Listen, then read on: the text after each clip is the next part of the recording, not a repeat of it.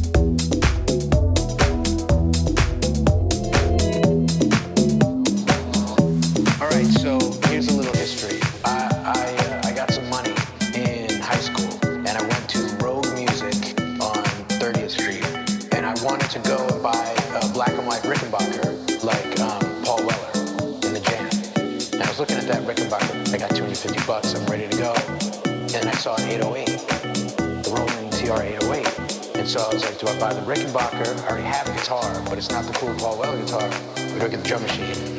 And everybody's like, tough, tough drum machine, so I should get this, this, this, this.